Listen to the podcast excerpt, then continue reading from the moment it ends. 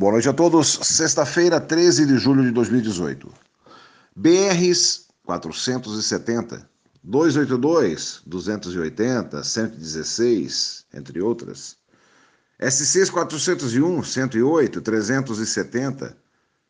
Também entre tantas outras que cortam Santa Catarina. No entanto, aquela que já foi considerada uma das mais violentas do país e que depois de tantas campanhas e vidas ceifadas foi finalmente duplicada, mas que sorrateiramente, à sombra das outras rodovias que tentam se destacar no cenário sangrento das estatísticas de acidentes de trânsito, continua causando atraso, imobilidade, dor e sofrimento. Estamos falando da BR-101, com destaque especial para o trecho entre Palhoça e São José, onde a absurda quantidade de acidentes evidenciam a imprudência como a maior causadora de tantos estragos no trânsito. Este trecho passa por boa parte do dia com velocidade média de 30 km por hora, e é justamente nesse período onde ocorre o maior número de acidentes.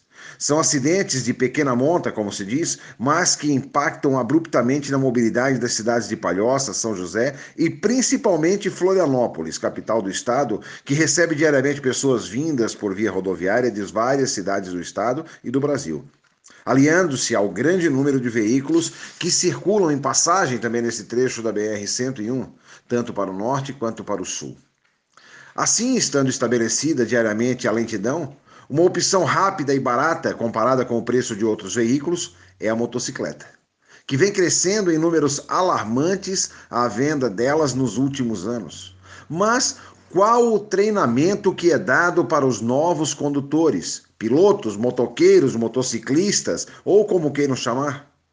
E se é dado o treinamento, o método é suficiente para o eficaz aprendizado? Por que ainda não houve mudanças no comportamento desses condutores? Que fique bem claro, não estamos generalizando. Obviamente, sabemos que é somente uma pequena parte desses condutores que agem como verdadeiros kamikazes, sem se importarem com quem quer que seja, pois focam tão somente em chegar. Chegar primeiro, seja onde for, em casa, no trabalho, no compromisso com amigos, no hospital, no céu ou no inferno, mas que seja em primeiro lugar. Tampouco vamos citar este ou aquele acidente dos vários que acontecem diariamente, mas quem ocupa e acompanha o grupo Pista Limpa ou outros meios de comunicação está ciente da quantidade absurda desses acidentes, acidentes envolvendo motocicleta. Uma das principais causas desse acidente é o famoso corredor. A justificativa é que se não andar no corredor não adianta ter moto, então que não tenha.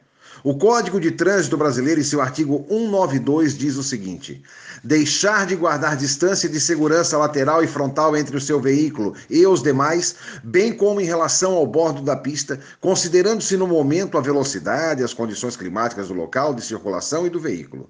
Infração grave, penalidade e multa. Conforme o artigo supracitado, ao transitar pelo corredor, o motociclista ele deixa no mínimo de guardar distância de segurança lateral Ora, se dois veículos estão transitando momentaneamente em paralelo e uma motocicleta passa entre os dois, não existe distância de segurança. Caso seja necessário realizar uma manobra de urgência, seja ela para livrar de um animal, um buraco ou até mesmo um pedestre, o motociclista e o outro veículo serão atingidos. E isso estamos falando da BR 101, trecho ao qual nos referimos, que é duplicado. Agora imaginem em rodovias de pista simples, onde situações como esta, de andar no corredor, se encaixa no artigo 191 do CTB, que iremos tratar isso em uma outra oportunidade.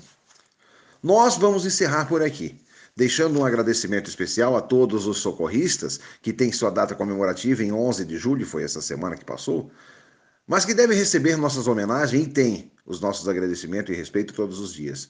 E também vamos dar uma dica para um bom aprendizado sobre o trânsito.